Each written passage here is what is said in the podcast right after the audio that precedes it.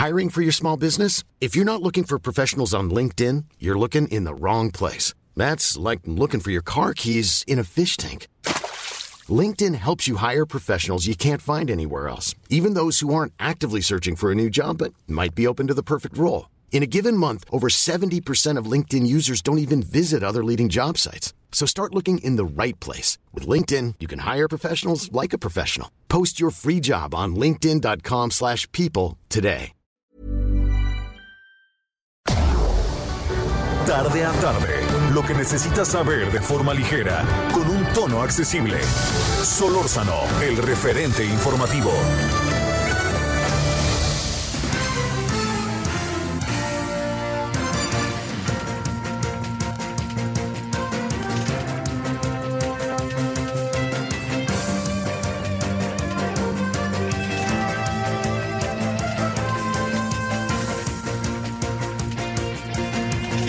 Horas en la hora del centro, entrando a la mitad de la semana, en el día 21 de octubre del 2020. Gracias que nos acompaña, 98.5 de FM aquí en Heraldo Radio. Y ya sabe, estamos también en buena parte de los estados de la República Mexicana. Eh, muchos saludos a La Paz, Acapulco, Guadalajara, Monterrey, muchos lugares en donde generosamente están con nosotros y pronto vendrán más cosas, que eso suena, ¿no? Muy interesante. Bueno, eh, Mire, eh, todo lo que tiene que ver hoy con el tema de los fideicomisos lo vamos a tratar al rato. Ya sabe usted que eso ya está, eh, digamos, ya está mm, aprobado. Eh, pero mire, déjeme lanzarle una reflexión. Así, partamos de una, de una, pues como compartiendo la verdad que sí es mi voluntad, compartiendo lo que, eh, lo, que pasó, ¿no? El día de hoy. Mire, yo creo que el... Eh, yo creo que, el, estamos ante una situación particularmente, eh, pues yo hasta me atrevo a decir que es una situación como única, porque mire, llegó el nuevo gobierno, y el nuevo gobierno está eh, en algunas cosas sí está haciendo cosas que no nos había dicho que lo iba a hacer, pero supongo que sobre la marcha cambia muchos asuntos. Pero también le voy a decir algo, este, lo que, lo que sí pasó es que eh, lo que sí hay pues de fondo en todo esto es que eh, de una manera muy clara el, el gobierno está acabando de hacer, está haciendo el gobierno lo que como partido, como candidato, en este caso López Obrador, eh, aseguró y prometió que iba a hacer. Oiga, que está bien, que está mal, no sé, yo no, yo, ahí es, es un terreno profundamente este, complejo de poder, eh, digamos, este, de manera muy clara saber, pero sí le quiero decir, o sea, el presidente dijo que iba a sacar dinero, que el gobierno iba a tener una gran cantidad de dinero para todos los programas y que iba a sacar dinero hasta de las piedras. Otras cosas que han pasado, él eh, no, no, este, eh, no, no hay nada, pues ahí en ese sentido que, que, que hay, insisto que hay muchas cosas que están pasando y que el gobierno está reaccionando sobre la marcha. Entonces, a ver, estaban los fideicomisos en el plan de gobierno no estaban los fideicomisos como tales cuando el presidente era candidato, pero sí estaba una política pública de austeridad y de hacer más con menos y de tratar de sacar de aquí, de allá, de acullá y de acullá dinero. Una prueba de ello, se la, la, pongo en la mesa. Ya ve que el presidente dijo, ya se nos acabaron los guardaditos. El presidente no tenía pensado gastar tantos guardaditos y ya se los acabaron. Y como este hay muchas otras cosas. Entonces los fideicomisos entran en ese terreno, entran en el terreno de una política que el gobierno había anunciado. Pero en términos de la acción concreta, es ahí en donde hay un conjunto de circunstancias que ameritan la crítica y ameritan la posibilidad de que el gobierno, escuchando, recule. Y si recule el gobierno no es más ni menos, es que hay elementos como para tomar la decisión concreta y específica de hacer la política que estaba originalmente pensando de manera diferente. Bueno, en eso estamos. Esto es, esto es muy, eh, muy, muy importante, eh, porque le quiero decir que eh, tampoco nos demos por sorprendidos, porque el presidente lo que está haciendo es agarra al Congreso, a su Congreso, ¿cuál? El Congreso, es su Congreso, y ese Congreso en el marco de la ley y la legitimidad toma las decisiones. Hasta ahí, yo, yo le quiero, ahora sí, como dirían en la UAM, hasta ahí estamos en el marco teórico. Eso es lo teórico. ¿Qué es lo que está pasando en la práctica? Bueno, el presidente lanza acusaciones y señalizaciones. La señora directora de CONACIT lanza acusaciones y señala. Pero el asunto está en que señalar y decir no significa que lo que ella y él dicen sea cierto. Esto es ahí el asunto. Entonces, cuando, vámonos de nuevo al inicio, el, el marco teórico de las cosas, la referencia desde dónde se fundamentan las decisiones, no está a discusión. Lo que está a discusión es la forma en que están tomando las decisiones. Es decir, yo como una política pública requiero de dinero. Entonces lo va a sacar de aquí y de allá. Entonces aquí en la forma en que lo están haciendo es donde viene la crítica. No está la crítica en función de las determinaciones que toma el presidente. No. Está en la forma en cómo toma las decisiones el presidente. Entonces, a ver, yo entiendo que lo que le voy a decir, mucha gente pues, podría estar a favor o en contra, ¿no? A ver, dice Josefina Vázquez Mota que lo que dijeron de ella respecto al fideicomiso no es cierto. Totalmente. La gran pregunta es, ¿es cierto o no? Bueno, pues entonces, antes de lanzar la piedra, uno lo que hace es investigar y luego lanza la piedra. Así de fácil. Entonces, como el caso de Josefina Vázquez Mota, que oiga, eventualmente puede haber irregularidades, no lo dudo, pero el asunto está en que están colocando a la gente contra la pared y decir, es que esto es así y así. Mire, hoy vamos a abordar uno de los asuntos que en esta materia es importante atender. Hoy se dio a conocer un conjunto de irregularidades que estaban desde hace tiempo fundamentadas respecto a la organización de los Juegos Centroamericanos y del Caribe de Veracruz. ¿Qué fue lo que pasó? Hay evidencias de cosas que pasaron, así, hay evidencias de cosas que sucedieron, que estaban ahí pues latentes.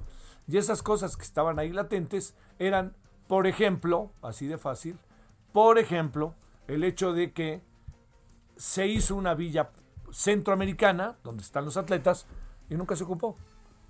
Por ejemplo, que se hizo una remodelación de un palco en el Luis Pirata Fuente, donde fue la inauguración, que nunca se hizo. Que se hicieron muchas cosas, perdón, se dijeron muchas cosas que nunca se hicieron.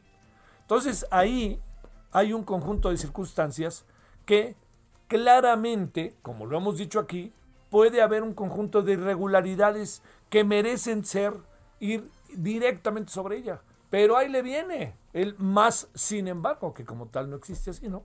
Pero bueno, ahí le viene el asunto. Si todo esto que yo digo es parcialmente cierto, porque tiene que tener una confrontación con la realidad y con lo que piensan las con la información que tienen las personas que están siendo señaladas, pues aquí lo, lo que le quiero decir es, si esto que le digo en el caso de los centroamericanos y del Caribe es cierto, pues hay que presentar la demanda. Entonces, si no se presenta la demanda contra Josefina Vázquez Mota, si no se presenta la demanda contra los de los Juegos Centroamericanos y el Caribe, si no se presenta con el FODA, con lo que usted FODA, lo que quiera, entonces pues claramente establecemos, a ver, aquí hay un conjunto de circunstancias que tienen que demandarse. Pero acá hay un conjunto de circunstancias que merecen y ameritan ser tomadas en consideración y sin necesidad de extinguir ningún fideicomiso. Entonces, aquí, ¿qué es lo que, lo que sucede? Se trepan los legisladores, particularmente de Morena, a un conjunto de circunstancias que les han dicho, pero que no han investigado. Si no, ¿cómo se explica usted que hace cuatro o cinco meses, estando nosotros en, el, en, eh, este, en, el, en la Cámara, a todo dijeron que sí? No, hombre, está padrísimo esto, qué bien, miren nada más, vivan los fideicomisos. Y ahora resulta que dice mi mamá que siempre no. Bueno, al final, a, ver, a lo que voy es a esto. El asunto está en que estamos ante un riesgo alto como sociedad de la concentración del poder. O sea, la concentración del poder político la tiene Andrés Manuel López Obrador ganada en un proceso electoral y se ha intensificado, la ha intensificado a lo que se suma su popularidad. Oiga, y ahí sí, ¿qué vamos a decir? Pues él se la ha ganado y ahí está. Ahora, la concentración económica del gobierno es lo que empieza a ser motivo y materia de discusión. Y la concentración económica del gobierno está en de dónde está sacando el dinero y que viene la otra parte, la transparencia, de hacia dónde lo está dirigiendo. Y le diré algo más.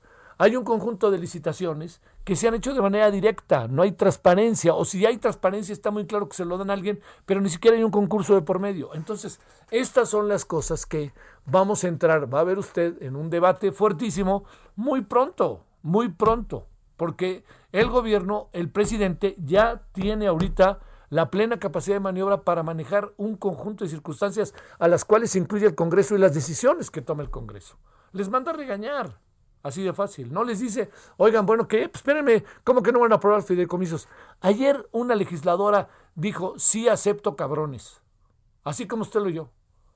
O sea, digamos, esto le, le, coloca también el clima que se vive, el clima que se está gestando alrededor de lo que está sucediendo en el Congreso y cómo se va avanzando en una mayoría que empieza a ser abrumadora, contundente y hasta grosera.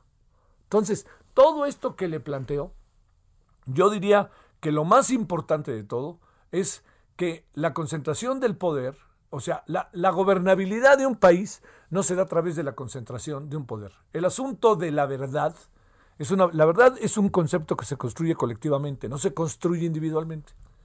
Entonces, hoy hay elementos que se presentaron en la mañanera que yo diría, no me los cuenten.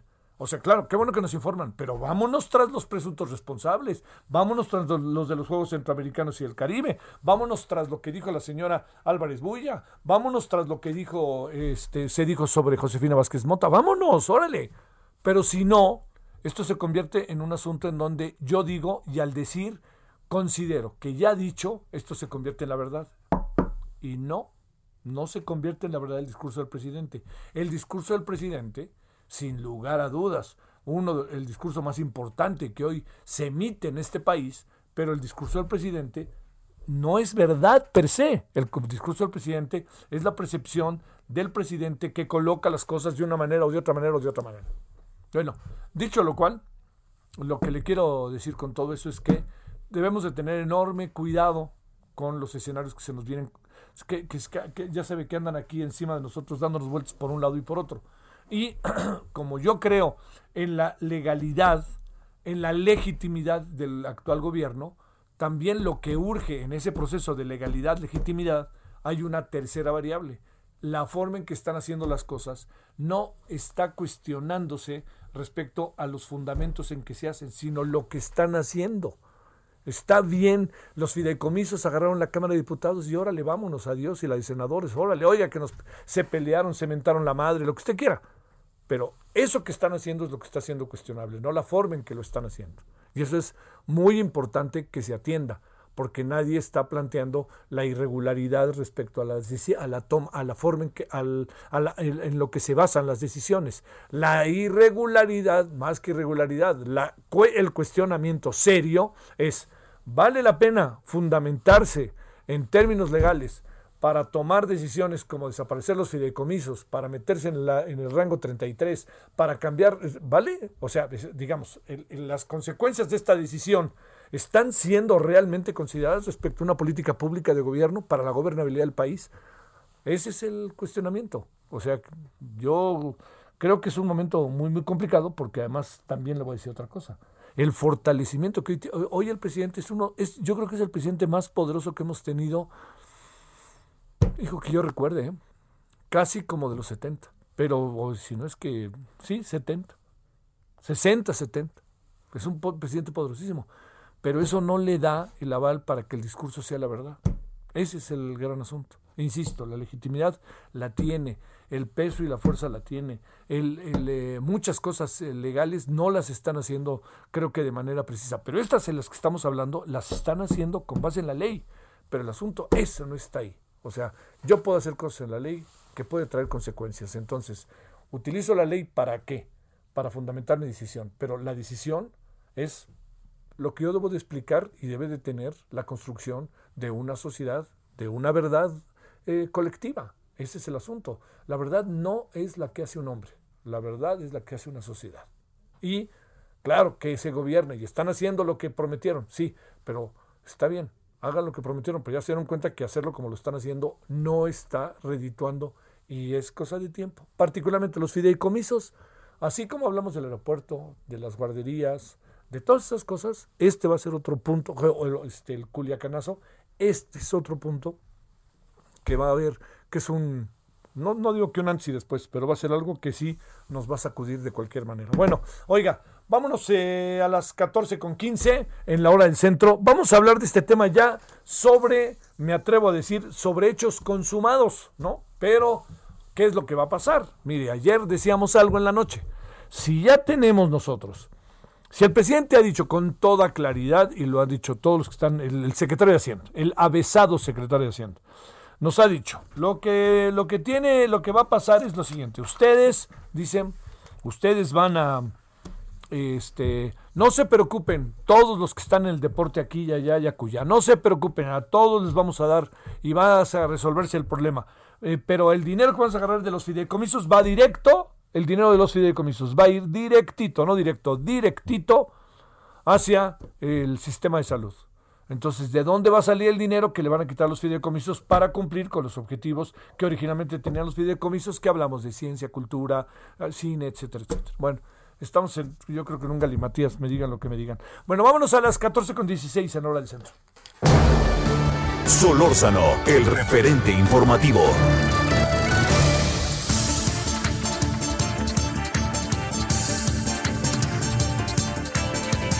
Bueno, entonces estamos a las 16:16 16 en hora del centro y de nuevo le quiero agradecer a la doctora eh, Marta Espinosa, es doctorado en ciencias y secretaria de planeación en el Centro de Investigación y Estudios Avanzados del Instituto Politécnico Nacional, el CIMBESTAP. ¿Cómo estás, doctora? ¿Cómo te ha ido? ¿Qué tal, Javier? Muy buenas tardes. Un gusto estar nuevamente contigo. Gracias por la invitación. Al contrario, doctora, este, ahora sí que como yo decía un poquito antes de que entraras, empecemos a conversar sobre la política de hechos consumados. A ver, consumatum est, ¿qué hacemos, doctora? ¿Qué hacemos? Pues eh, mira, por supuesto no vale la pena externar ya la, el desconcierto, la tristeza y la incomprensión de todo un sector enorme, no nada más el sector científico, de que las razones que se hayan puesto en la mesa para eliminar estos fideicomisos son a todas luces falsas que no hay manera de decir, bueno, es que el, el argumento número uno es, es que hay corrupción, no la no se ha demostrado no hay ninguna eh, no se ha iniciado ninguna demanda de nada sobre este cuestiones turbias entonces no se ve. Lo segundo es eh, cómo se, se, había manejado mal. Y lo segundo es que el dinero va a ir al sistema de salud. No se especifica cómo se va a ir y todo. Y si una vez que vaya al sistema de salud como bien decías cómo se va a devolver a las eh, personas en el caso del Sinvestab Javier nosotros no queremos que nos devuelvan vuelvan igual el dinero. Lo que necesitamos es nuestra herramienta que es el fideicomiso. Y si lo que quieren es que el dinero se vaya al sistema de salud, bueno, pues de los 123 proyectos que va a, tener que cancelar el Sinvestab, una buena parte de ellos eran precisamente sobre salud. Entonces, eh, es otro argumento que se cae rápidamente. Entonces, eh, pues sí, estamos sorprendidos, estamos eh, tristes, estamos también muy eh, mortificados de tantas personas que no, después de todos estos debates en donde se ha dicho qué son los fideicomisos, para qué sirven y cómo operan, aún siguen dudando de su transparencia. Ese es em, una, una nota pues triste en todo esto. A ver, doctora Marta Espinosa, la doctora Álvarez Bulla hoy claramente estableció la cantidad de dinero que se iban a empresas extranjeras, a fundaciones salidas de los fideicomisos. Además, este, a mí me sorprende un poco porque la doctora de alguna otra manera ha sido beneficiada, se ha visto beneficiada, y no lo digo peyorativamente, de estos fideicomisos. ¿Qué piensas de lo que dijo hoy en la mañana la doctora Álvarez Bulla, directora de CONACIT? Pues eh, pienso que este María Elena ahí creo que no le están informando bien, eh, Javier, porque muchos, efectivamente, hubo un programa que eran los famosos PACE, que ella arguye como transferencia de fideicomisos a las industrias, pero este fue un programa especial en donde no se fondeaba con fideicomisos, tenía otro esquema diferente. Los PACE no tenían recursos de un fideicomiso. Entonces, si hubo o no hubo transferencias eh, turbias en el caso de los programas PEI, que son los que ella más eh, menciona como ejemplos con cifras millonarias, no lo sé, pero no vinieron de fideicomisos, eso sí lo sé. Entonces, pues sí me sorprende y me sorprende mucho. Eh, ella efectivamente eh, se benefició en el mejor de los sentidos, igual que todos nosotros, de estos instrumentos para poder eh, este, llevar adelante las investigaciones, etcétera. Entonces, pues, ¿qué te puedo decir? Es una enorme sorpresa y creo que la están mal informando. No, no hubo, doctora, digamos, en una institución, en verdad que más allá de que sea querida, que lo es, este, tan importante, tan influyente en América Latina, y me atrevo a decir que en muchos países del mundo, más allá de nuestro subcontinente, eh, no hubo alguien que hablara un cara a cara de científico a científico, de científica a científica, con la doctora Álvarez Bulla? Bueno, la hemos invitado varias veces a que venga al Sinvestab. No se ha dado esa oportunidad, pero sin embargo sé que sí hubo eh, comunicación con nuestro director general, aunque los detalles de esas conversaciones no los conozco.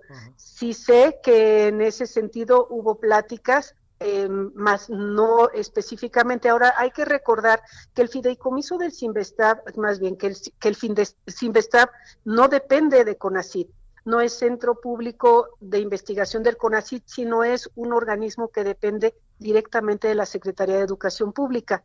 Y en ese sentido, bueno, me eh, atrevo a pensar que sus conversaciones podrían tener otro fin distinto al del eh, fideicomiso del CIMBESTAB. Pero como se hace un fideicomiso.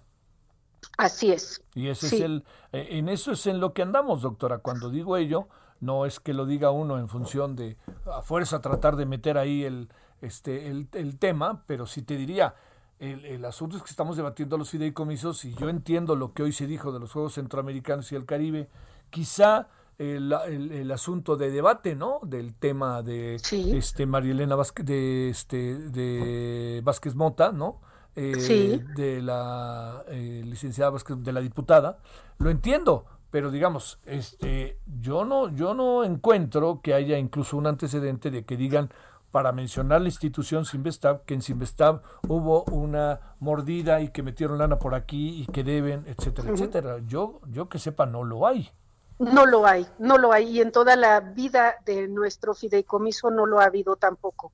Este, el fideicomiso, el último que tenemos ahora, empezó en 2018, pero este fideicomiso tiene su origen hace muchísimo tiempo y siempre ha salido limpio de todas las auditorías que le han hecho. En este momento era auditado al menos por eh, dos instancias, la, Auditoría Superior de la Federación y por un despacho que designa la eh, Secretaría de la Función Pública, además de que se, revisaba cuatro veces al año por la Junta de Gobierno del Sinvestab y estaba regido por un comité técnico que tenía que decidir sobre cada peso que se moviera de un lado hacia el otro. Entonces todo estaba súper justificado. Y otra cosa que hemos dicho, Javier, en otras entrevistas también es que el CONACID logró eh, colocar a un solo fideicomiso, en un solo fideicomiso todos los recursos que tenía. No es el esquema que yo como investigadora me parece el ideal porque la concentración de todo esto pues va a ser una burocracia enorme para eh, poder eh, obtener los, los recursos. Pero el Sinvestar no tiene ese mecanismo alterno. Entonces, eh, sí me preocupa y me preocupa mucho. No sé cómo vamos a solucionar nuestros problemas, pero en este momento, pues lo que sí va a suceder es que 123 proyectos de investigación van a quedar este, sin recurso, que se va a bueno, se va a tener una dificultad muy grande para poder cumplir los compromisos internacionales en convenios de cooperación, por ejemplo, el que tenemos con el CNR de la República Italiana, en donde ahorita estamos revisando los trabajos. Bueno, doctora, te mando un saludo y seguiremos buscándote, no necesitamos los fideicomisos para hablar, así que muchas gracias. Claro que sí, siempre a la orden para platicar contigo. Gracias, doctora. A ti, un abrazo para ti, doctora Marta Espinosa, Sinvestaf. Bueno, bueno, bueno. Bueno, vamos a una pausa a varios asuntos hoy, ¿eh? El referente informativo regresa luego de una pausa. Estamos de regreso con el referente informativo.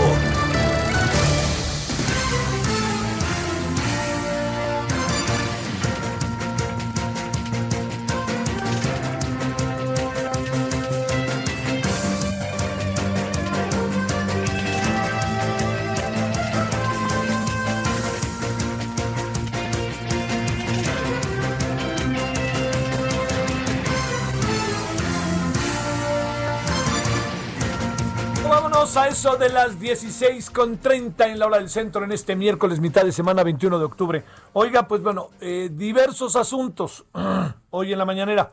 Para variar, ahora fue larguísima la mañanera, ¿no? Así, larguísima, larguísima. Por cierto, está para preguntarse eh, si los canales de televisión pública deben de transmitirla completa, ¿eh? O sea, está para preguntarse cuando yo estuve, cuando estaba en el 11 es un asunto que varias veces pregunté, pero pregunté en el sentido de conviene, no conviene, qué hacemos, qué se hace ante eso, porque no solamente es eso, luego al mediodía se repite, a las 5 se, se transmite una, a las 6 otra, a las 7 otra, y luego a las 9 los noticieros otra, entonces vuelve todo el día este López Obrador y gobierno. Esa es la política de televisión pública ahora sí que créame, sin, sin dolos ni cosa parecida, pues es lo que uno se pregunta, ¿no? ¿Por dónde le, por dónde le están entrando a ese tema? Que eso es este, relevante. Así que esta idea de televisión pública, que si la BBC, Deutsche Welle, la RAI, TVE, pues este, no, no, no, no, no, no anda dando vuelta por acá, pues. Bueno, vámonos a las 16.32 en la hora del centro. Francisco Nieto, ¿cómo te fue en la mañana? ¿Qué tal, Javier? Buenas tardes. Francisco Nieto, ¿cómo te fue en la mañana? Hola, buenas tardes. Hoy en la mañana, no, no escucho yo absolutamente nada. ¿Ustedes lo escuchan? Yo no. Francisco, ¿me escuchas? Javier, ¿qué tal? Buenas tardes. Órale, adelante.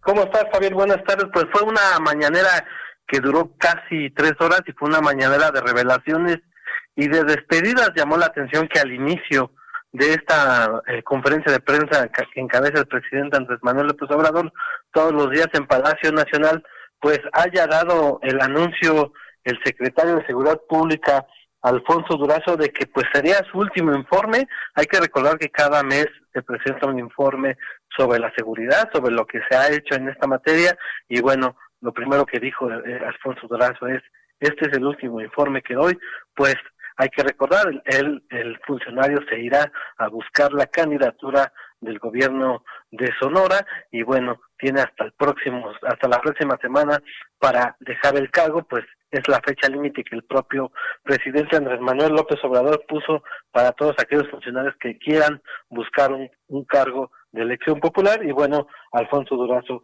con este informe en el que celebró el descenso del número de homicidios dolosos eh, comparado con la cifra de septiembre de, del 8.4%, pues va, eh, digamos, que a la alza va, va, va con un logro para el gobierno del presidente Andrés Manuel López Obrador. También explicó que en materia de robo, en materia de automóviles y en, en robo en general también va en picada este este índice, así como la extorsión y el secuestro. El presidente Andrés Manuel López Obrador pues también insistió en que tratará de convencer a Alfonso Durazo para que no deje esta secretaría porque dijo que es uno de los funcionarios que más le ayuda en el gabinete y que ha podido pues eh, establecer esta primera ruta de seguridad, esta primera ruta de lo que se ha hecho en materia de seguridad. Y, bueno, el, presidente dijo que esto no se acaba hasta que se acaba, citando pues estas crónicas de béisbol.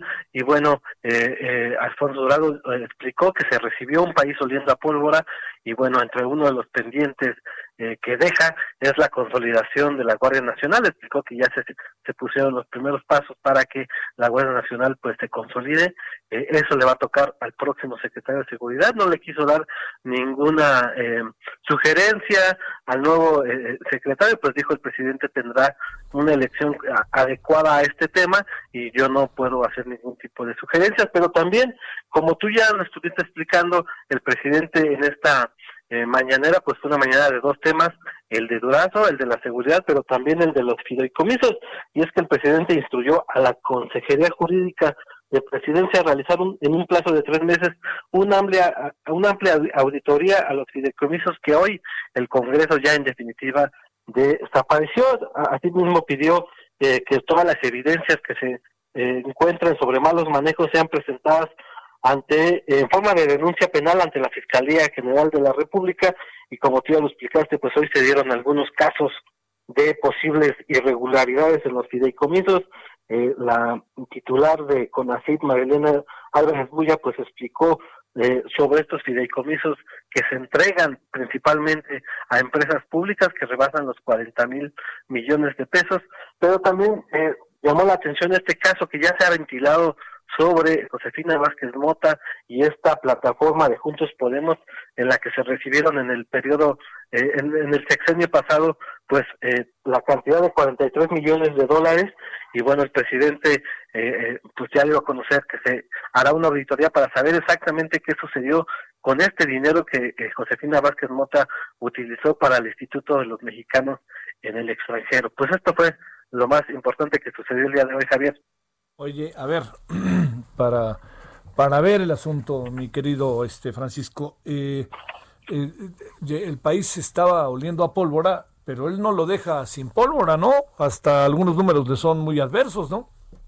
Es correcto, dio, dio una información de que va en comparación con septiembre, pues va a la baja el índice de homicidios dolosos, pero si se compara eh, al año, pues ahí nos damos cuenta de que ha aumentado un por ciento, un 1% esta, este, este índice eh, de violencia y bueno, pues digamos que son los, matices con los que se presentan la información, pero bueno, lo que sí presumió es que en el tema de robo, eso sí, en picada, según el propio de Durazo, pues va a la baja esta, esta problemática de delito, Javier. Sale, muchas gracias, Francisco. Hasta luego. Son ahora las 16:37. Fíjese que acaba de anunciar Mario Delgado que tiene COVID. lo entrevistamos la semana pasada, ¿eh? Y lo entrevistamos aquí. Y vino en vivo. ¿Cuándo fue, Román? ¿Que lo entrevistamos? ¿A Mario Delgado? ¿Qué día? ¿Jueves? Jueves. Y estamos a martes. Bueno, pues este tendremos cuidado y tenemos que hacernos un examen, ¿no? Porque estuvimos ahí con él. Gracias, estuvo en el estudio el 14 de octubre. Oye, aquí estamos. ¿A qué? 21, 14 y 7, 21. ¿Ya tendría que haber pasado algo? No, ¿verdad? ¿O sí? No, pues son 15, 14, 15 días. Todavía faltan 4. 7, 14 más, a ver, 14 y 7, 21. Faltan 7, perdón. 7 días. Bueno, pero hay que, pues, este, cuidarse. Hay que tener enorme cuidado por todos los que tuvimos contacto con él aquí desde quienes lo recibieron hasta quienes lo entrevistamos, que eso pasó, tengo la cifra, 14 de octubre en la noche que vino.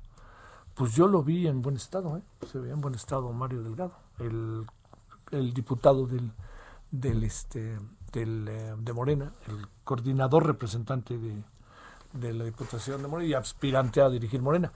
Es, fíjese, esto, esto este asunto con Mario Delgado es lo que de repente nos sigue, nosotros que estamos aquí, en, bueno, los que hacemos este tipo de trabajo, este, nos la pasamos pensando en la importancia que tiene seguir haciendo las entrevistas eh, virtual, porque si las hacemos eh, directamente, pues hay alguien que a lo mejor eventualmente puede ser este, contagiado o que puede haber tener este coronavirus o puede ser al revés, ¿eh? que también nosotros aquí tengamos por ahí una, una, este, un contagio y para qué quiere, ¿no? Entonces, pues ese es el riesgo, ¿no? El alto riesgo que se tiene.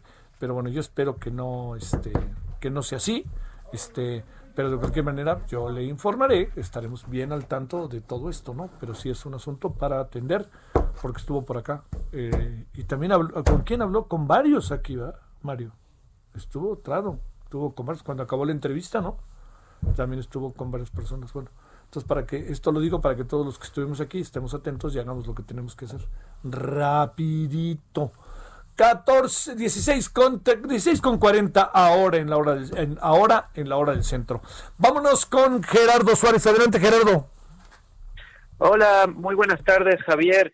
Para informarte que el delantero de las Chivas, Oribe Peralta, se sumó a la donación de plasma convaleciente para ayudar en la atención de pacientes con COVID-19 en una videoconferencia en conjunto con el Instituto Mexicano del Seguro Social, a donde acudió a donar el plasma sanguíneo, pues las autoridades anunciaron esta alianza con el club de con el Club Deportivo Guadalajara, pues para incentivar que la gente acuda a donar plasma, en particular las personas que se han recuperado de COVID-19, pues es un elemento que se está utilizando en ensayos, en diversos protocolos de investigación para conocer su efectividad en el combate contra el coronavirus.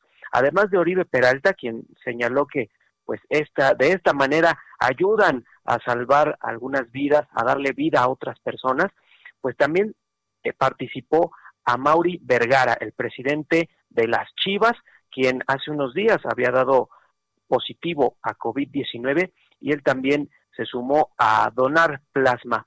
Javier, en el Instituto Mexicano del Seguro Social se realiza desde hace varios meses este ensayo clínico en el cual han participado eh, más de mil personas donando plasma.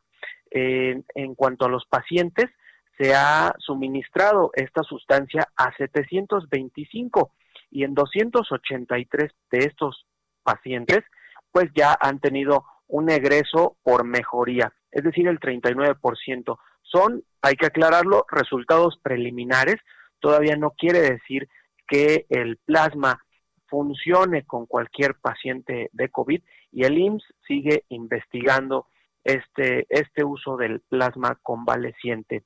También pues no, no todas las personas pueden donar el plasma, dado que ya hay muchísimas personas recuperadas, pues lo que, lo que precisaban las autoridades, el director general Zoe Robledo y Arturo Viniegra, el encargado de este protocolo, pues hay que cumplir, por ejemplo, eh, en ir a donar en un periodo de 14 a 35 días después de que habías empezado con los síntomas, debes tener un buen estado de, salud, eh, entre otros factores que se toman en cuenta.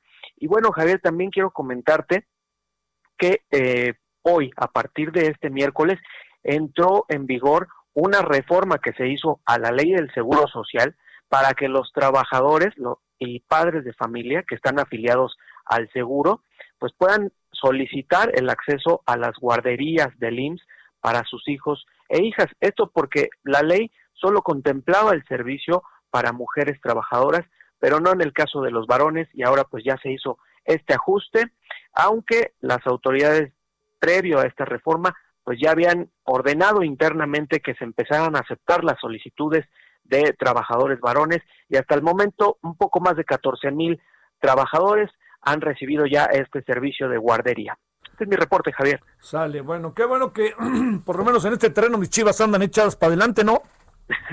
Así es, incluso las autoridades del IMSS pues planteaban la posibilidad o llamaban a otros equipos de fútbol y obviamente a la población a que se sume en la donación de plasma. Sale. Un saludo, muchas gracias, Gerardo. A ti, buenas tardes. Vámonos a las 16:43 en la hora del centro. Solórzano, el referente informativo. Le agradecemos a Gustavo Madero, senador del Partido de Acción Nacional, que esté con usted y con nosotros. ¿Cómo estás, Gustavo? ¿Cómo te ha ido? Buenas tardes. Buenas tardes, Javier. ¿Cómo has estado? Triste. triste, muy triste por lo que está pasando, Javier. Oye, bueno, por lo pronto no sabías que fíjate que Mario Delgado acaba de informar que tiene coronavirus, aunque tiene pocos, este, ¿cómo se llama? No tiene síntomas graves, pero sí tiene coronavirus. Ah, mira. En eso andamos. Pues le deseamos que se recupere. A ver, Gustavo, ¿cómo, ¿cómo ves las cosas? Y yo te diría, partamos de esto, ¿no? ¿Cómo ves las cosas bajo algo que hay que reconocer que ya es una política de hechos consumados? Bueno, todavía no. Este, ah, no, no, ahora le a ver. Una controversia. Danos luces, danos luces. Vamos a meter una controversia. Este, ayer nos reunimos con los eh, gobernadores de la, del Frente Federalista y los senadores del grupo opositor y vamos a meter una controversia constitucional sobre esto para defender los fideicomisos. Sabemos que hay pocas posibilidades, pero vamos a luchar en todas las instancias, inclusive las internacionales, porque algunos fideicomisos manejan recursos internacionales, Javier. Bueno, a ver, ¿qué acabó pasando, Gustavo? Pasó algo muy rápido, eh, con el pretexto de la corrupción, que es un pretexto que han usado desde para cancelar aeropuertos y eliminar fideicomisos y, y las guarderías y todo, pero que nunca denuncian ni acusan a nadie, pues eh, lo que hacen es eh, liquidar y cancelar proyectos, fideicomisos y programas para quedarse con ese dinero y poderlo gastar de manera directa, sin eh, ningún tipo de etiqueta ni rendición de cuentas, sino de manera discrecional. Eso es lo que sucedió el día de ayer eh, y hoy. 109 fideicomisos. Lo que debió haber sucedido, Javier, es que analizáramos uno a uno cuál era su objetivo, cuándo se fundó, qué recursos manejaba, cuáles eran los beneficiarios, cuáles eran las, eh, las áreas de oportunidad y tratar de mejorarlos, pero no desaparecerlos. Todo esto fue una farsa simplemente porque le surge lana, se quedaron sin dinero. Es el gobierno que ayer que va a manejar más dinero de la historia de México. El gobierno, el presidente Andrés Manuel va a manejar 6 billones 300 mil millones de pesos y no le alcanza y se la pasa recortando todo. Híjole, híjole, a ver, este, ¿Qué, qué? Porque también veo que hoy otro rango, creo que el 33, el presidente le están pidiendo para que lo cambien constitucionalmente, ¿no? Lo que está queriendo hacer es el manejo discrecional de más recursos. Eso no ha pasado todavía. Eh, ayer lo que desaparecieron es del Fondo de Salud, de la Ley General de Salud, eh, 33 mil millones de pesos para también integrarlos a la bolsa que maneja Hacienda de manera discrecional y que el 80% ha gastado sin licitarlo, sino con adjudicaciones directas. Y está también el asunto del deporte, que todo indica que también ya nos quedamos sin el fondo, ¿no? Sí, no, pues eh, todos estos fondos y, y, y, fideicomisos y programas ya, ya están desapareciendo porque lo que quiere es eh, concentrarlos en, en, la presidencia y gastarlos directamente. Ese es el esquema y sobre todo ahora que vienen las elecciones, Javier, el, manejo clientelar de estos apoyos eh, los quiere eh, incrementar porque le está yendo un poquito mal con los resultados del pasado domingo.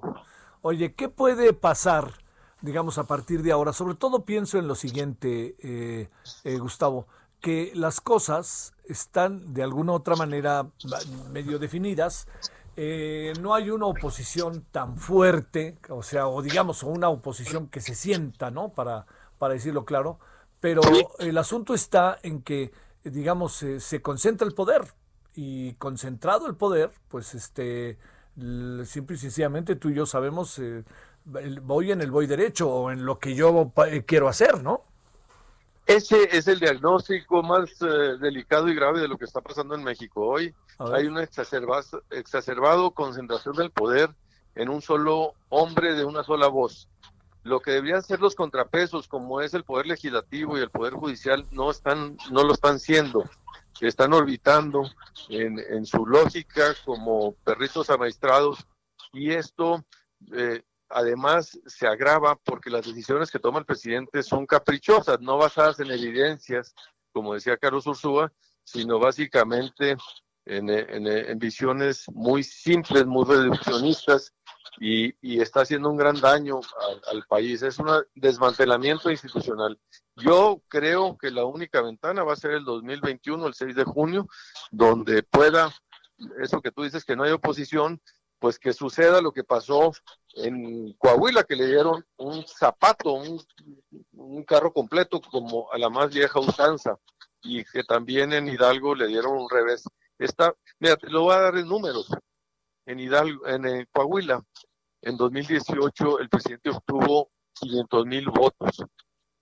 En 2020 Morena obtuvo 100 mil votos, perdió 400 mil votos. Eso es lo que está pasando y por eso yo estoy optimista.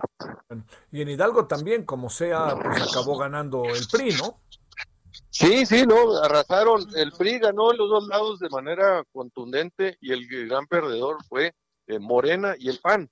Este, Coahuila, ¿no? Son, son eh, eh, estados gobernados históricamente por el PRI, pero el PAN este, también decreció. Pero la noticia fundamental es lo que ha perdido Morena de apoyo respecto al 2018. Te mando un saludo, Gustavo Madero, senador, gracias. Igualmente, Javier, gracias. Hasta luego. Ahora 16.50 en la hora del centro. Solórzano, el referente informativo.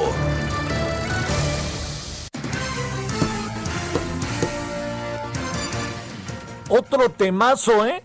Que es el de la miscelánea fiscal. Nayeli Cortés, ¿cómo estuvieron las cosas hoy? Adelante. ¿Cómo estás, Javier? Buenas tardes. Pues por fin, después de casi dos días, la Cámara de Diputados concluyó la aprobación del paquete económico en materia de ingresos, al avalar justamente la ley de ingresos, previo a esta última ordenamiento que los diputados aprobaron hoy alrededor del mediodía, después de una sesión, pues que, insisto, concluyó al mediodía, pero duró desde el lunes y durante toda la madrugada de hoy. Y pues bueno, en cuanto a la miscelánea fiscal, que, que es el tema que te interesa, pues eh, te platico que actualizaron las cuotas de ISR que se les van a cobrar a las apps, a las plataformas digitales como Uber, Airbnb, eh, Amazon y pues resulta que eh, una de las principales novedades es que si estas empresas retienen el impuesto sobre la renta en un porcentaje que va de 2.4 a 5% se, según su ramo y no lo entregan al servicio de administración tributaria durante tres meses consecutivos, pues les van a bajar el switch. ¿Qué significa esto?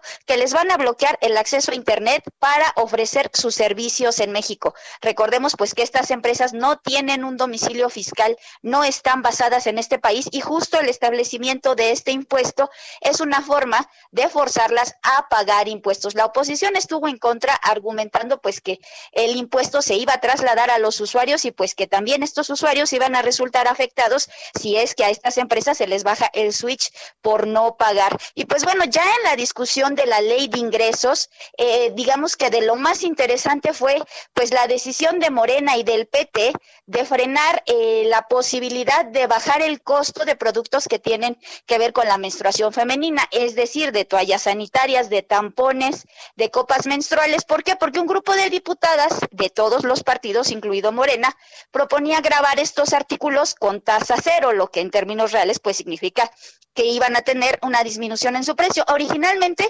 Morena estuvo de acuerdo, incluso entre aplausos los diputados aceptaron a debate esta reserva, pues a la hora de votar resulta que Morena y el PT se echaron para atrás y pues la reforma no pasó. Entre quienes votaron en contra de esta posibilidad de esta reforma para disminuir el precio de estos productos, pues destacan morenistas como Pablo Gómez y también el coordinador de los diputados del PT, Reginaldo Sandoval, y también de esa bancada, Gerardo Fernández Noroña.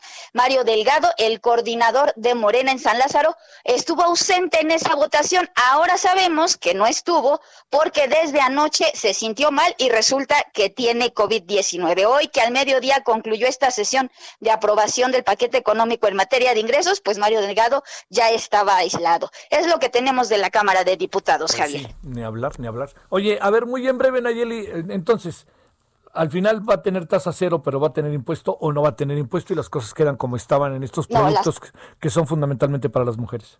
Las cosas quedan como estaban porque aunque Morena se comprometió a la tasa cero, finalmente no la aceptó porque iba a significar un boquete de 3 mil millones de pesos en el presupuesto y pues ya no tenían de dónde sacarlo. Entonces mejor se echaron para atrás. No, no, como si hubiera gente, personas, mujeres en los sectores populares que no pueden usar un cótex, ¿no? O sea, como si, espérame, por Dios santo, eh, ahora sí que en qué andan estos cuates. Sí, del argumento de las mujeres era que pues no tenía razón de ser grabar un artículo que es eh, pues de necesidad para las mujeres y pues ese era su argumento. Morena se los compró, pero pues después dijo que no, siempre Primerísima necesidad, por Dios santo. Bueno, sale. Pues este, gracias querida Nayeli. Buenas tardes. Buenas tardes. Vámonos a una pausa. Oiga, hoy en la noche, allá en punto de las 21 horas en hora del centro, ¿qué vamos a tener? Vamos a tener uno, eh, el tema de los fideicomisos, ¿no? Ahí con todo esto y todo la miscelánea fiscal, por ahí vamos a hacer todo un desmenuzamiento del tema. Dos, las elecciones en Estados Unidos, de nuevo, entre otras cosas, el debate de mañana y el factor coronavirus, que ya ve que está muy, muy presente. Ya la señora Kamala apareció en público, quiere decir que ya va mejorando, pero distante, ¿eh? no se metió a ningún meeting, o si el meeting fue, fue realmente a control remoto. Y esas son y también nos vamos a meter en un asunto ahí del deporte, ya verá que ahorita vamos a abordar por cierto. El referente informativo regresa luego de una pausa. Estamos de regreso con el referente informativo.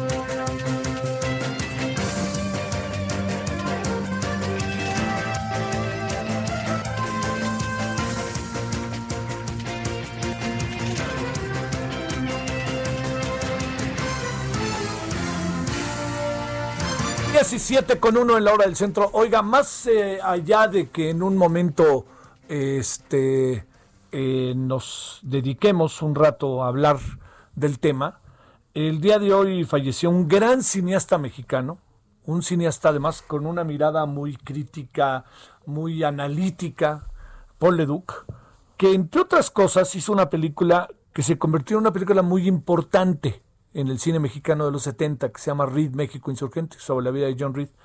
Pero lo voy a decir porque fue también muy importante, porque la película se, se convirtió en un, un, en, un, en, una, en un film emblemático de un momento concreto que estaba, que vivió el país y además, pues este, con un cine que empezaba a ser diferente de lo que habíamos pasado como de los 61, 62 al 70. ¿No? Con toda esta historia del cine mexicano de los 50, 40, 50, que fue eh, virtuosa, luego que nos estancamos un poco y luego llegó la otra parte, ¿no? La parte después de los 70, el llamado cine en el sexenio de Echeverría, que más que cine en el sexenio de Echeverría, este fue los cineastas que aprovecharon las condiciones y desarrollaron una industria cinematográfica interesantísima. el quien, quien se encargaba del cine en aquellos años era Rodolfo Landa, eh, así era su nombre artístico, pero su nombre era Rodolfo Echeverría eh, Álvarez, hermano de Luis Echeverría Álvarez, que fue incluso un actor. Bueno, todo eso se lo cuento porque eh, también yo recuerdo con enorme cariño y enorme, si algún guamero me está escuchando, en el módulo de cine pudimos, tuvimos acceso a esta película. Entonces los estudiantes para, para analizarla, para verla, pudieron, bueno, la vieron yo creo que las veces que quisieron ¿no? En el año 75, 76, las veces que quisieron.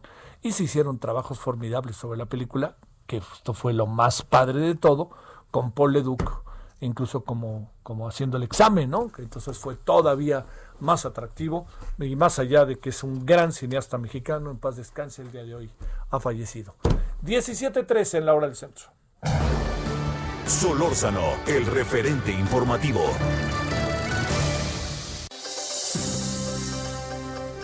Con cariño grande recibimos a Betty Pereira, Beatriz Pereira, reportera de deportes en Revista Proceso. Querida Betty, ¿cómo has estado? Hola Javier, cuánto gusto de poder hablar contigo otra vez. ¿Cómo has estado, eh? Todo bien, trabajando en este sexenio, correteando este, la corrupción como siempre, Javier. Oye, a ver, fíjate, no, ya te lo voy a preguntar lo que tú digas, ¿no? Este, cuéntame, eh, ¿qué esperas? Este, ¿qué va a salir el sábado en proceso? ¿O no me vas a decir? Ay, Javier, pues estamos en Serie Mundial, ¿qué va a salir? Hay dos mexicanos. Oye, este, qué doble play el de ayer, ¿no, Betty?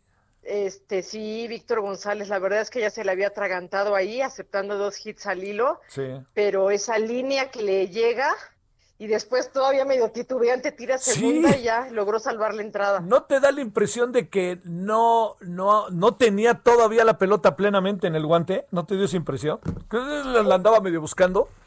Es que sabes que Víctor González eh, maneja muy bien su slider y ayer le conectaron dos veces a su slider y después esa pichada con la que logra dominar al bateador emergente, porque acuérdate que le iba a enfrentar al zurdo. Entonces Dave Roberts trae al zurdo González, le cambian, le ponen un emergente derecho y lo logra controlar con una recta en 95 millas. Entonces fue, espléndido ¿eh? ver el debut de este muchacho mexicano, Nayarita Víctor González. Oye, ya sé que también traes esa historia por ahí. La de Julio Urias es una maravilla, ¿no? Este, ¿ya, ya, ya libró este hombre ese incidente que tuvo o todavía anda ahí metido en ello, lamentablemente, Betty? El incidente de que lo detuvieron por haber jaloneado a su pareja, sí, este, eh, haya, ahí llegó un acuerdo, se investigó, este, se pagó lo que se tenía que pagar, se sancionó lo que tenía que sancionar y a darle vuelta a la página. es algo que grandes ligas y los equipos, este, le reclaman mucho a los jugadores, ¿no? Que no haya violencia familiar. Y Julio eh, le agarró chavo, pero ojalá haya aprendido la lección, igual que Roberto Zuna. Sí, sí. Oye, ¿sabes por qué te lo digo? Porque son capaces de que ahora que le está yendo tan bien le vuelvan a sacar el lío, pero si el lío está resuelto, uno se queda tranquilo. Oye, qué personaje quería Betty este Julio Urias, ¿eh? Qué manera de lanzar, qué bárbaro. Julio Urias, este, Javier. además es de mis diablos, es de mis diablos. Pero fíjate, fíjate que a diferencia de Víctor González, que Víctor también es de los Diablos, que sí pasó más tiempo en la Academia de Oaxaca, Julio Urias llegó más hecho. Entonces prácticamente estuvo unos meses en la, en la, Academia de Alfredo Jarpa en Oaxaca y de ahí se fue a grandes ligas. Pero la historia es paralela, ¿eh, Javier? Son prácticamente la misma edad, llegan los dos con Diablos, los firman prácticamente el mismo año, el mismo equipo. Este, a los dos las lesiones los alejaron de los diamantes estando todavía, este, bueno, Víctor en ligas menores y Julio Urias ya estando con el equipo grande. A, Víctor le hicieron la Tommy John, ve cómo se recuperó. Y Julio Javier el hombro, la escápula del hombro, que es una de las lesiones que retiran a la mayoría de los lanzadores. Este muchacho que desde que llegó a, grandes ligas nos dijeron, es el Fernando Valenzuela del nuevo milenio, pues se recuperó del hombro y yo creo que ahí va este Javier. Julio Urias es un zurdo de verdad de oro y a Víctor González lo veo en el mismo nivel. Oye, la, la otra, este, ¿qué personaje? Conste que de esto no íbamos a hablar, pero ya, pues eh, yo sé que eres beisbolera, este, Betty, pero ¿qué personaje este Arosamena, este de los Reyes, no? No, no, no, no, no. A ver, Randy Arosarena es otra historia, Javier. O sea, Randy Arozarena, este cubano, ya sabes, se salen de la isla en balsa, llegó a México, estuvo por allá por Mérida, estuvo con toros de Tijuana, este, en, en, en sus sucursales, desarrollándolo. Lo encuentra Jaime Torres, que es el gran scout firmador de peloteros cubanos, este, y se lo lleva a Tampa Bay, debuta este año en grandes ligas y este hombre pues pasó de tener una vida como la que tiene cualquier pelotero cubano en la isla, las dificultades, a ser la bujía, la estrella, este adoradísimo Randy Arozarena con Tampa Bay, tiene como muñeco, el muñeco en el béisbol, tú sabes que es el amuleto que tienen sus botas, este que se compró aquí en México, baila breakdance como si fuera Michael Jackson, este, yo espero que a Rosarena este, luzca en la Serie Mundial como lo hemos visto lucir en la postemporada con Tampa Bay, porque parece que no, Javier, pero esta Serie Mundial también es de lujísimo. Sí, sí, sí. Eh, yo pensé que iban a llegar los Yankees, fíjate, cuando lograron llegar al quinto juego, pero eh, pues ahora sí que el nombre del juego, no, no sé si sea un lugar común, Betty, pero el nombre del juego es el picheo, ¿eh? Lo han dicho históricamente los grandes del béisbol, incluyendo al mago Septién. Así es, Javier. El nombre del juego es el picheo y en el béisbol es lo que prevalece y es lo que domina. Bueno, este, vamos a, que veas. No sé si te voy a preguntar por Ana Gabriela Guevara, ¿eh? que conste, todavía no estoy, no estoy muy seguro de ello porque quisiera leerlo el sábado. Este, pero lo que quisiera de preguntarte es, a ver, ¿Qué pasó en los Juegos Centroamericanos y del Caribe que hoy se denunció y que ya se había denunciado, que tú habías escrito sobre la organización y sobre lo que todo indica un boquete de dinero mayúsculo en los Juegos Centroamericanos y del Caribe del 2014 en Veracruz? Javier, todavía sabes que me parece increíble que Álvarez Lima en la mañanera hoy diga, este tema que fue este, muy publicado por los medios, no, a ver, la revista Proceso, Raúl Ochoa, su corresponsal Noé Zabaleta, corresponsal en Veracruz, y yo nos cansamos de publicar páginas y páginas avisando que estaban saqueando ese fideicomiso, Javier. A ver, la Auditoría Superior de la Federación hizo un montón de observaciones que nosotros publicamos, donde ya se sabía que se estaba transfiriendo dinero del gobierno federal a ese fideicomiso, que comenzaron dando pequeñas partidas de 150 millones, 200 millones, y que no comprobaban el dinero, que lo desviaban, Javier, que estaban haciendo esto que dijo hoy en la mañana Álvarez Lima, meterlo a la licuadora, es decir, cuando el dinero federal entra a la Secretaría de Finanzas de un estado, se va efectivamente una licuadora y ahí se puede mezclar y revolver y puede no destinarse eh, para lo cual iba señalado. Eso fue lo que pasó, eso fue lo que hizo Javier Duarte, eso fue lo que hicieron los integrantes, los distintos presidentes del comité organizador de Veracruz 2014, llámese Dionisio Pérez Jacome, llámese Carlos Sosa, llámese Gerardo Lagunes, llámese la propia diputada del PRI Elizabeth Morales, todos estos personajes de la política, Javier, sabían supieron, en proceso hicimos recorridos, fuimos a dar cuenta de que no iban a estar los deportistas en las villas panamericanas, porque, perdón, centroamericana, porque no había condiciones. Este, dimos cuenta de cómo las instalaciones no, no las iban a construir nuevas, estaban remodelando las viejas con trabajo, despilfarrando el dinero, comprando equipamiento deportivo que estaba en las bodegas, guardado, pudriéndose entre agua proceso se cansó Javier de publicar una y mil veces lo que llamábamos el desastre, que son las mismas palabras que utilizó hoy Álvarez Lima. En algún momento los, los llegamos a definir como los juegos del hambre, porque efectivamente proceso publicó que los deportistas estaban alojados en hoteles de paso, porque no había para más, no había ni capacidad hotelera y ahí también el señor Harry Grapa, que era el responsable este, en el gobierno de Javier Duarte, yo no sé, Javier, si como son recursos federales, de verdad, eso no ha prescrito, y como dijo el presidente, que hoy van a presentar denuncias penales y etcétera, ojalá, Javier, se puedan fijar responsabilidades, porque lo que hicieron fue efectivamente prácticamente todo el dinero de ese fideicomiso se lo robaron impunemente. A ver, hay dos eh, niveles, el nivel estatal y el nivel federal, supongo. Exacto. Pregunto, ¿hay un nivel internacional que tiene que ver con los organizadores o, la, o la, la, coordinación o la presidencia de los Juegos Centroamericanos y el Caribe, que no sé en manos de quién estaba, pero te pregunto eso también por algo, digamos, en términos de CONADE. ¿Quién era? ¿Se llamaba CONADE? Sí, ¿verdad? Sí. CONADE. ¿Quién, ¿Quién se encargó de eso, de estar al tanto de eso? ¿Quién fue el presidente del comité organizador? ¿Quién fue el responsable de CONADE? ¿Comité Olímpico entra o no entra? ¿Qué pasaba? Mira, en la CONADE le tocó en parte el, último, eh, la última parte de Bernardo de la Garza al frente de la CONADE y le tocó después a Jesús Mena, cuando entró Jesús Mena en 2012 con Enrique Peña Nieto. A ellos dos les tocó empezar a operar la parte de este fideicomiso. En el comité organizador, te digo que desfilaron los que quieras, Dionisio Pérez Jacome, Carlos Sosa, eh, Gerardo Lagunes, estuvo también muy involucrada esta diputada Elizabeth Morales del PRI, que fue presidenta de la Comisión del Deporte de la Cámara de Diputados.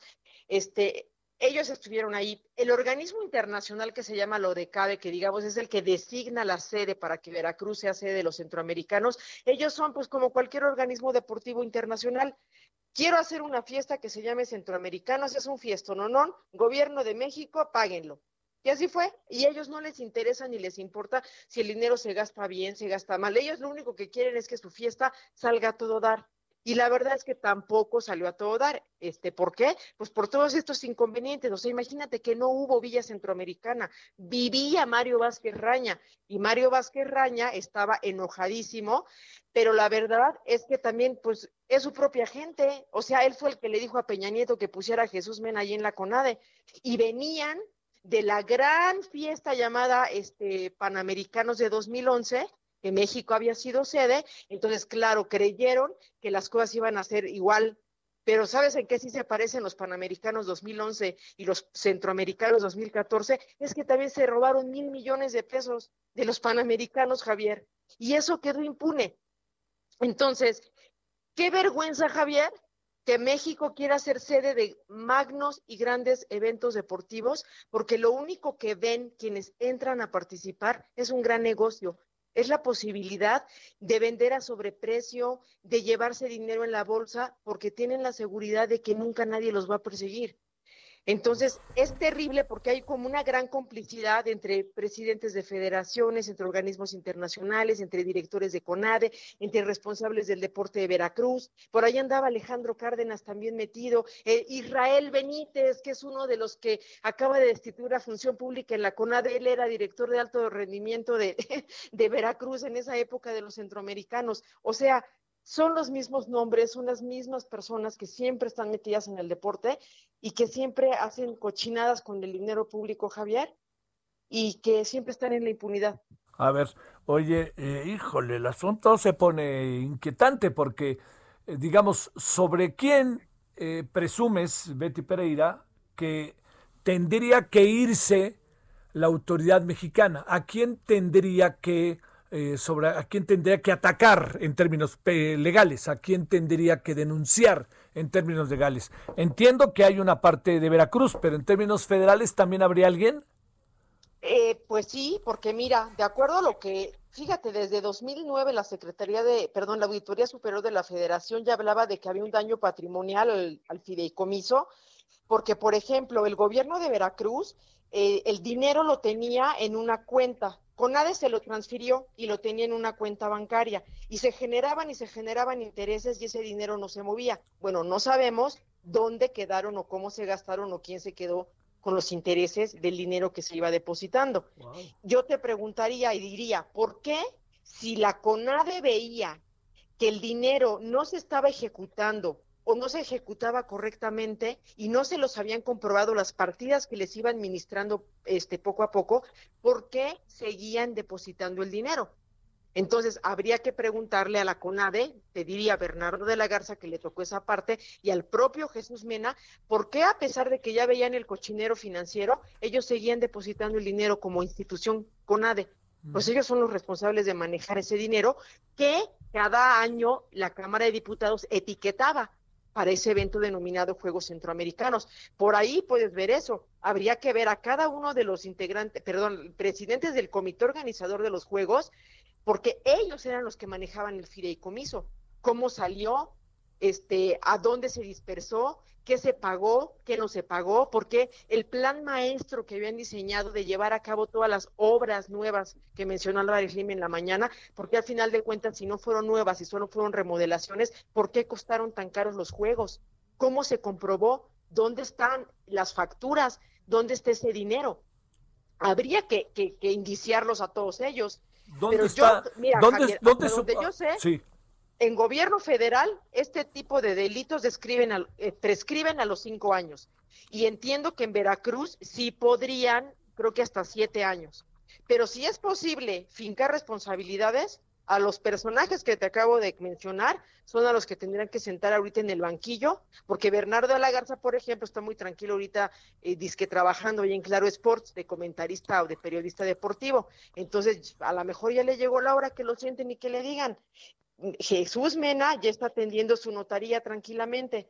También dejó un desastre en la CONADE y ahorita está fuera del deporte. Bueno, que sienten a Jesús Mena y que le pregunten y entonces pues que se le haga caso a lo que la Auditoría Superior de la Federación señaló y que ahí se quedó en las hojas de, de, este, de los informes que cada año en febrero dan a conocer. Oye, Jesús Mena tiene una notaría, es abogado, no sabía. No, claro, este, titulado por la UNAM sí. y la notaría se la dio el exgobernador, este, eh, ay, ¿cómo, del Estado de México, Erubiel. No, antes, antes, el que los derechos humanos son de los Ah, sí, humanos, no de las este, ratas. sí, eh. sí, este, Montiel, Arturo Montiel, Montiel. Arturo Montiel, se me sí. fue el nombre. Arturo Claro. Montiel, lo de lo último que hizo fue, fue darle la notaría que tiene ahí en el Estado de México Jesús Mena. Entonces, pues es que es lo mismo de siempre, Javier. Todos los directores de la CONADE pasan, saquean el fideicomiso FODEPAR, saquean la parte de infraestructura, se llevan todo lo que pueden, deshacen el deporte y se van. Estamos Y hablando, estamos, estamos hablando también en tiempo presente. No, por supuesto. A ver, yo te diría, López Obrador hoy en la mañana hizo su desfile de los fideicomisos y vi- trajo el fideicomiso de centroamericanos. Su más claro ejemplo es el fideicomiso Fodepar que se fue desaparecido entre de los 109. No es el pasado, es su servidora pública llamada Ana Guevara malversando el dinero, dicho por Irmeréndira Sandoval, desviando recursos de ese fideicomiso. Y la tiene en la CONADE y la va a dejar o no, no sé, que se vaya de candidata. Entonces, pues que empiece por limpiar este a la cuarta T. Me ¿Qué parece crees? perfecto que vayan al pasado. ¿Qué crees que pase con el tema de los Juegos Centroamericanos y el Caribe? La verdad, Javier, nada. No, no, no, ¿cómo? Pues no, Javier, o sea, eh, no, no, o sea, ima- imagínate, imagínate, eh, no sé, las denuncias que van a poner en fiscalía, los años que van a empezar a investigar, eh, los servidores públicos tienen derecho de ir al tribunal administrativo a defenderse.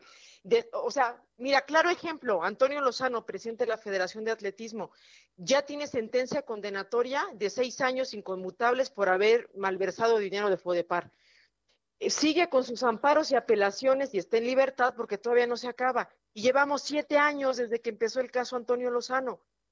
Imagínate que hoy empecemos el caso centroamericanos. Pues ojalá dentro de siete años veamos que sí hay una sentencia condenatoria y lo señalen porque le generaron un daño patrimonial a las finanzas de la CONADE. Ojalá lo veamos. Pero honestamente, Javier, no lo creo. La impunidad en México es brutal. Bueno, Beatriz Pereira, este, ¿qué te digo? Bueno, ya pues déjame preguntarte algo suave. Cuéntame quién va a ganar, este, Reyes o Dodgers. Hoy en la noche No, no, no, no, no, no, no, no le hagas a López Obrador. No sé, Javier, si supiera ya jugaría al melate todos los días. Pero no quién te- bueno, vamos a hacerlo de otra manera. ¿Quién te late que va a ganar? ¿Dodgers o Reyes? Mira, te lo voy a- tú que eres especialista, ¿quién va a ganar y en cuántos juegos va a ganar? Yo creo, Javier, que se van a ir a los siete juegos y solamente es una corazonada. Sí. Creo que los Dodgers van a ganar por fin la Serie Mundial desde 1988. Bueno, oye, Kershaw por fin lanzó bien un juego de serie mundial, ¿eh? No, no sean injustos con Kershaw. A ver, a- si lo vemos así microscópicamente, con números y todo, sí, a ver, todo el mundo le cae a golpes cuando no cumple, pero la verdad es que Kershaw es un, es un gran pitcher. Sí. Este, no se le pueden escatimar tantas cosas. Eh, Alex Rodríguez le reclamaban lo mismo, ¿no? De que no él era el hombre de la postemporada, luego fue a la clínica Biogénesis y ya fue la estrella de la postemporada de los Yankees. Sí.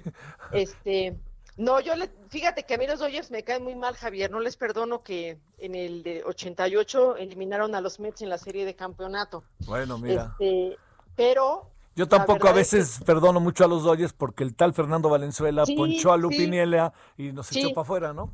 Es que, ¿sabes qué? La, la verdad, todos queremos en México a los Dodgers por Fernando Valenzuela y ahorita, pues con Julio y con Víctor, pues uno siente, ¿no? Ahí al pelotero mexicano rifándose en la loma. Oye, pero este, mueve, ¿no? este cubano en los Races este, dice que hasta jugaría por México. Sí, no, a ver, si México va a los Juegos Olímpicos el próximo año, Javier, imagínate tener a Randy y a Rosarena ahí. hombre, de cuarto bat, ¿para qué quieres? No, qué privilegio, ¿no? Y la verdad es que, pues siempre los pueblos, el de Cuba y el de México, pues hermanados, ¿no? Sí, más allá de otras razones. Betty Pereira, reportera de deportes en Revista Proceso, te mando un gran, gran abrazo y un saludo. Gracias que estuviste con nosotros. Otro para ti, Javier, gracias por el espacio. Cuídate mucho, hasta luego, Betty, gracias. Bye. Bueno, ahora las 17 con 23 en la hora del centro. Ya escuchó a alguien que le sabe ahí. Este es un asunto que es cierto. Ahora que estábamos eh, conversando de por dónde le entramos, dijimos, pues proceso. Proceso lo trae desde hace tiempo. El tema de los Juegos Centroamericanos y el Caribe. Oiga, hay muchos ahí que van a tener que decir algo, ¿eh? Hay muchos que van a tener que explicar. Entiendo que esto fue hace seis años pero no creo que prescriba. Y digamos, lo de, lo de los Juegos Panamericanos de Guadalajara, ya acuérdese de los escándalos que había, ¿no?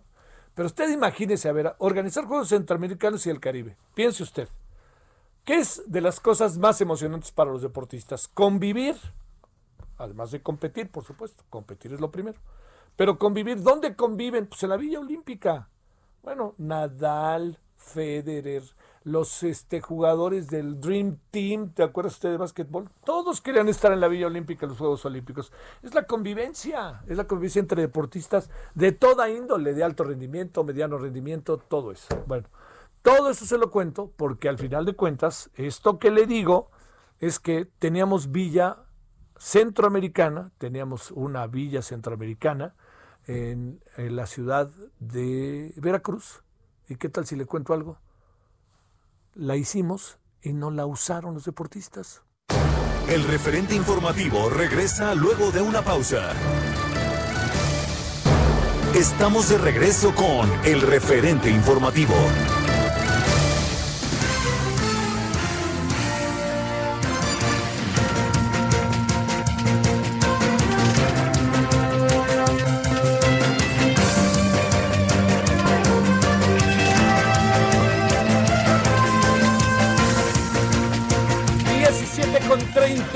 Del centro. Eh, me, quedé, díjole, la verdad, inevitablemente dándole vuelta al tema de los deportes. ¿Qué hicieron en los Juegos Centroamericanos y el Caribe? Ahí debe haber gente con nombre y apellido como responsable. Ni hablar, vamos tras ellos y que ellos nos expliquen qué hicieron o qué no hicieron, así de fácil. Bueno, esa es una, oiga, y la otra es que la señora Álvarez Bulla está todo lo que da, la directora de CONACID no deja espacio alguno, mandó un tuit y toda una explicación de que ella hizo, que sí recibió, pero que la ciencia neoliberal, que en el neoliberalismo, en fin, toda una serie de cosas que, bueno, pues, mire, ahí le, cuento parte de lo que dice. Eh, señalar a una científica o científico por haber recibido recursos para apoyar producto, proyectos de investigación proyectos de investigación eh, y estudiantes y colegas que participan en ellos solo demuestra una gran ignorancia sobre el financiamiento a la ciencia. Pues, eh, pues, espero que se vea en el espejo, señora. Los apoyos no son a personas, sino instituciones, a equipos científicos, etc. Pues espero que entienda. Por la alta calidad científica de los proyectos presentados, seguro convocatorias. Pues espero que entienda. Todo eso es lo que está discutiendo, si lo que muchos, pues, perdóneme señora, yo le tengo un profundo respeto, pero no es usted la única que ha recibido por sus méritos toda una serie de apoyos. El financiamiento público de los que formé parte para la instalación de laboratorios de genética molecular, desarrollo, todo eso, pues es lo mismo que hicieron otros. Es lo mismo, vea usted el currículum de los que hay. Las y los científicos hemos recibido apoyos en proyectos de calidad, claro que sí. Con ellos se han formado nuevas y nuevos científicos, pues claro que sí. Entonces digo, el neoliberalismo instaló un sistema de financiamiento a la ciencia y otros rubros entre los instrumentos que permitieron desvíos. Están los fideicomisos. Esa es una, esa es una parte. Esa es una parte, que quede claro. O sea, una parte de los fideicomisos, pero los fideicomisos están en un proceso sistemático de revisión, transparencia y rendición de cuentas. Esto permitió discrecionalidad. ¿Dónde? ¿Dónde? Aunque no todo lo financiado ha sido malo, hay casos de éxito que hay que multiplicar. Pues venga de ahí, señora. Bueno, esto es lo que dice la señora directora de Conocito, una mujer preparadísima, pero me parece que ha entrado de repente en terrenos de ideologización que no nos están ayudando mucho. Bueno, vámonos con Iván Saldaña. Cuéntanos, Iván, buenas tardes.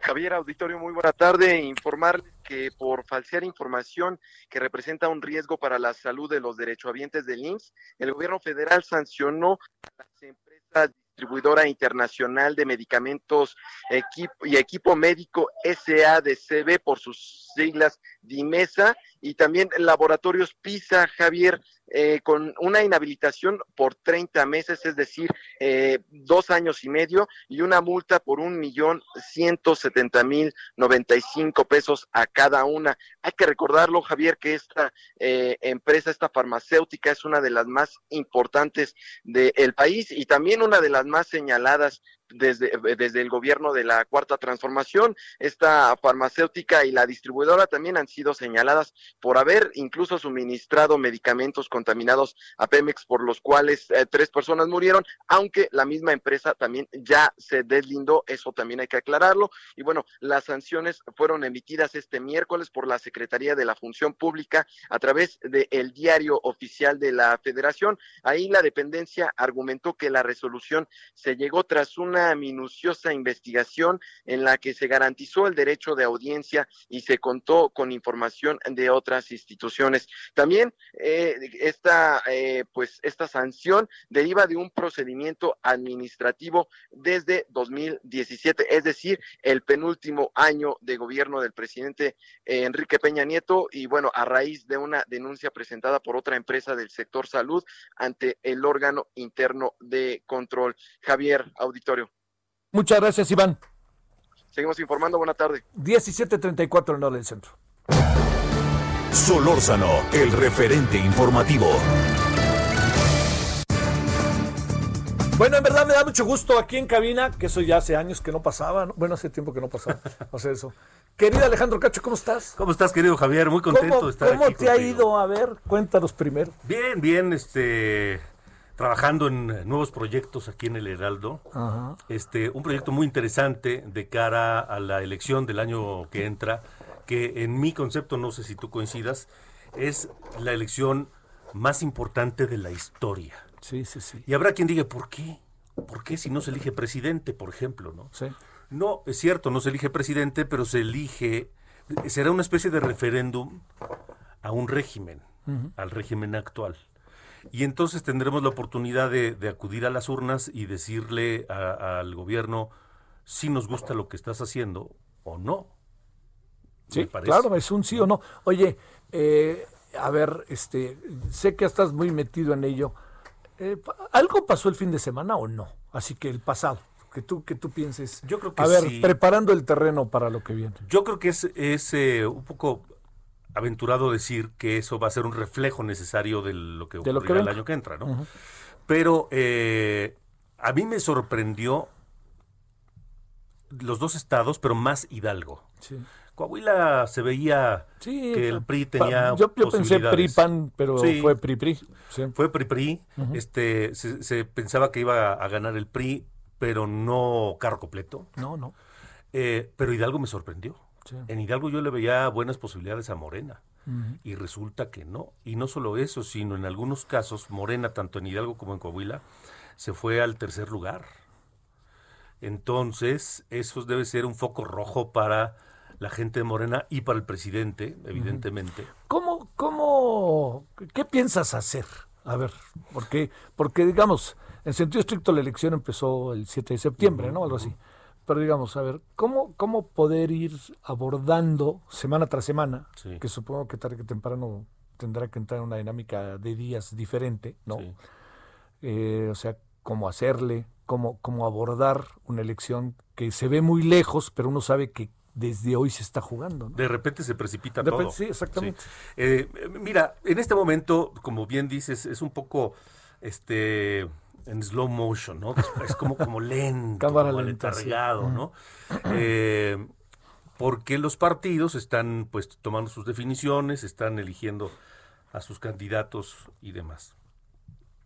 Y hay tiempos para ello. Yo creo que será de aquí a diciembre una situación así. Y luego ya se vendrá lo que llamamos intercampañas y luego las campañas.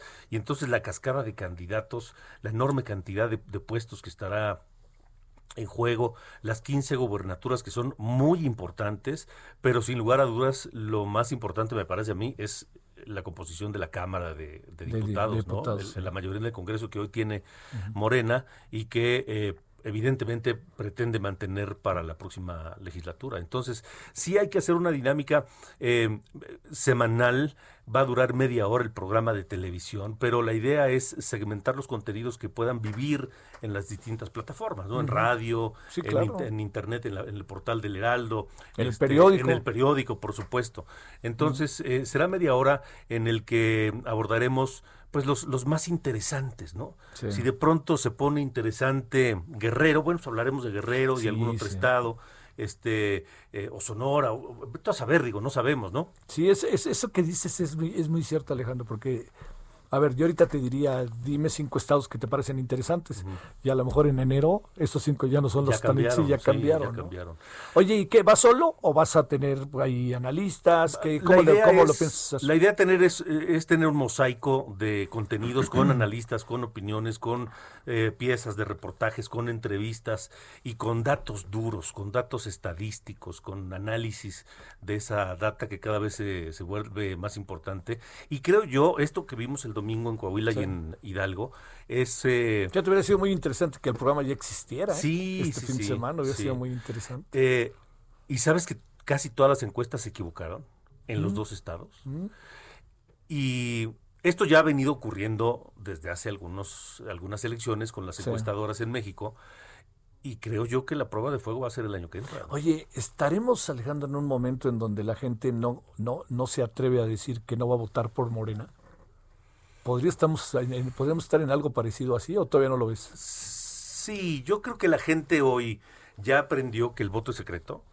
Sí, es importante. Este, y eso explica lo que le ha venido ocurriendo a las encuestadoras desde hace tiempo. Eh, y no veo por qué ahora quien piense votar por Morena eh, pues se lo guarde. No, pues, ¿Por qué no? Claro, bueno, pero también, de saber, pues, era como votar, a lo mejor hay un sector medio vergonzante que luego ya sabes aparece al PRI como le pasó, ¿no? Sí, sí, sí, sí. Simplemente. Eh, ahora, lo que me parece eh, digno de considerar es que de lo que pasó el domingo es que el PRI ahí está, ¿eh? Es decir, disminuido, muy disminuido. Sí, bocabajeado, pero ahí está. Pero tiene, sabe este, operar elecciones.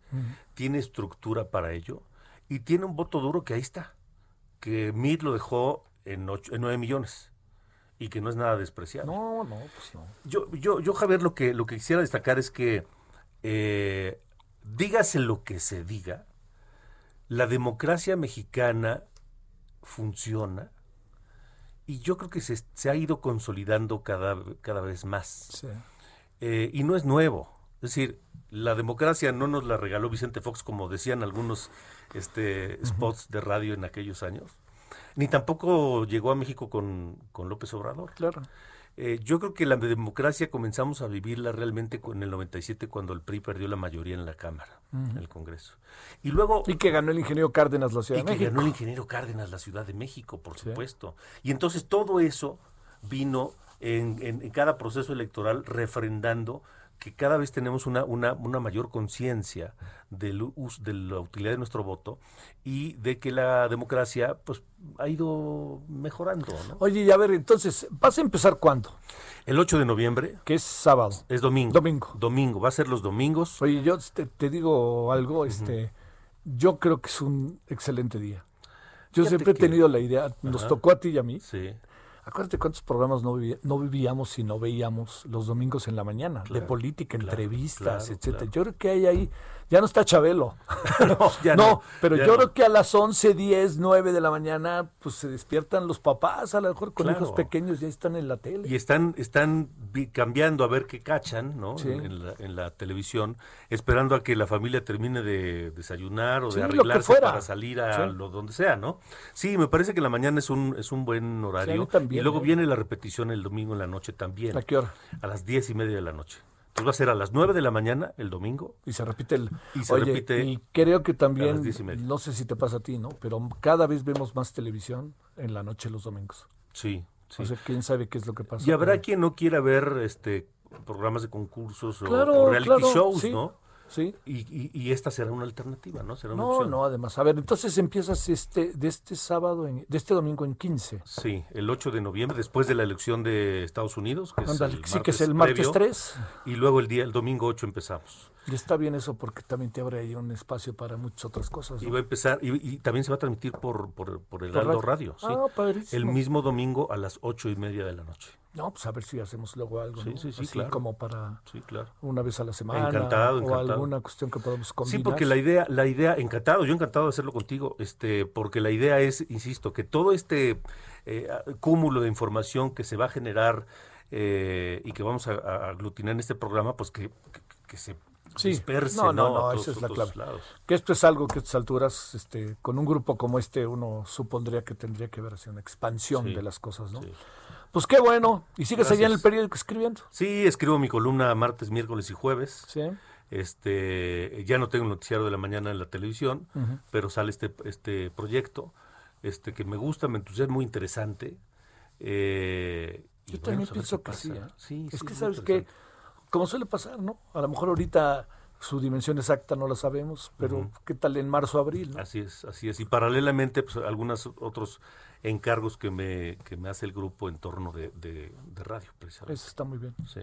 Pues qué gusto, Alejandro, primero Gracias, verte. Igualmente. Primero verte acá. Igualmente, Y igualmente. luego siempre ya es un gusto. felicitarte por Hemos tu... coincidido en algunos lugares y siempre hemos tenido una, una, una, un- un- un- una buena lead. Claro, ¿no? hombre, pues Sí, claro, sí, claro. Además, este, yo siempre he dicho que yo siempre valoro muchísimo a los que salen de Televisa y mantienen vida. Sí, ¿No? porque cuando mucha gente cuando está en Televisa piensa Sí. que después no hay vida. No, no, pues bueno. Yo lo creí durante muchos años. no, no hasta pareció. que, bueno, No, pero te ibas acomodando, ahí estabas moviéndote, Sí, pues, estabas buscándole, por, pues así Sí, así nos es. pasa a todos, ¿no? así es. Y, y bueno, y hay vida y aquí estamos. Pues claro, ¿Eh? mucho. Bueno, qué gusto, Alejandro. Igualmente, Entonces, Javier. Para que quede claro, eh, domingo 8 a las eh, 9 de la mañana Sí, y luego a las 10 y media, Heraldo Televisión, Sí, y ya veremos qué va pasando en radio. Y en radio, ocho y media de la noche. Ocho los domingos. Los, domi- ah, Los domingos, pues sí. está- Yo insisto que hay público para eso. entonces el programa íntegro va en televisión a las 9 de la mañana y a las 10 y media de la noche los domingos, a partir del 8 de noviembre. Sí. Y en radio va a las 8 y media de la noche. Sale. También para que nosotros hagamos toda la publicidad posible previa ¿no? a esa gracias, fecha y luego ya, luego ya haremos cosas. Ojalá. Sí, señor. Me va a dar mucho gusto. Muchas gracias, Eh, Alejandro. gracias, Javier. Alejandro Cacho aquí con usted y con nosotros. Vámonos a las 17.45 en la hora del centro. Solórzano, el referente informativo.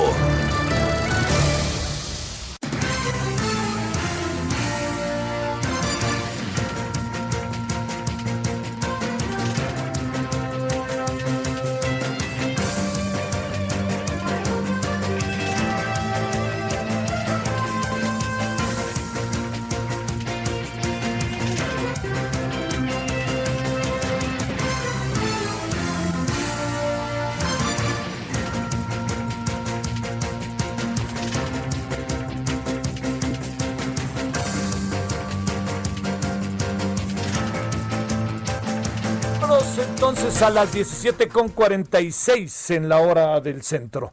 Eh, Misael, vámonos con Misael Zavala. Adelante, Misael.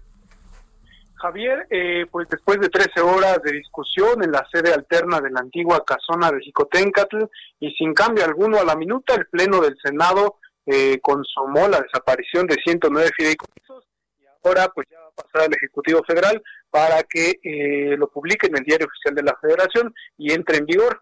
A pesar de las protestas que se registraron, como bien lo veníamos comentando desde hace algunos días, eh, la sede actual del Senado de la República de Insurgentes y Reforma, donde ciudadanos, colectivos de víctimas, además de científicos, investigadores, exbraceros, pues impidieron que los senadores entraran a esta sede y bloquearon al menos eh, por un día eh, la discusión de la desaparición de los 109 fideicomisos, pues eh, los senadores decidieron trasladarse a esta antigua casona de Jicotencatl, donde eh, pues se resguardaron con al menos 350 policías capitalinos para evitar pues que también fuera frenada eh, eh, la, la, la discusión y la dictaminación de este de este proyecto pues que ahora ya es un hecho. Durante el debate las bancadas de Acción Nacional del PRI del PRD de MC y del PT así como el morenista Germán Martínez pues mostraron su rechazo a la minuta y registraron más de 100 reservas por lo que el debate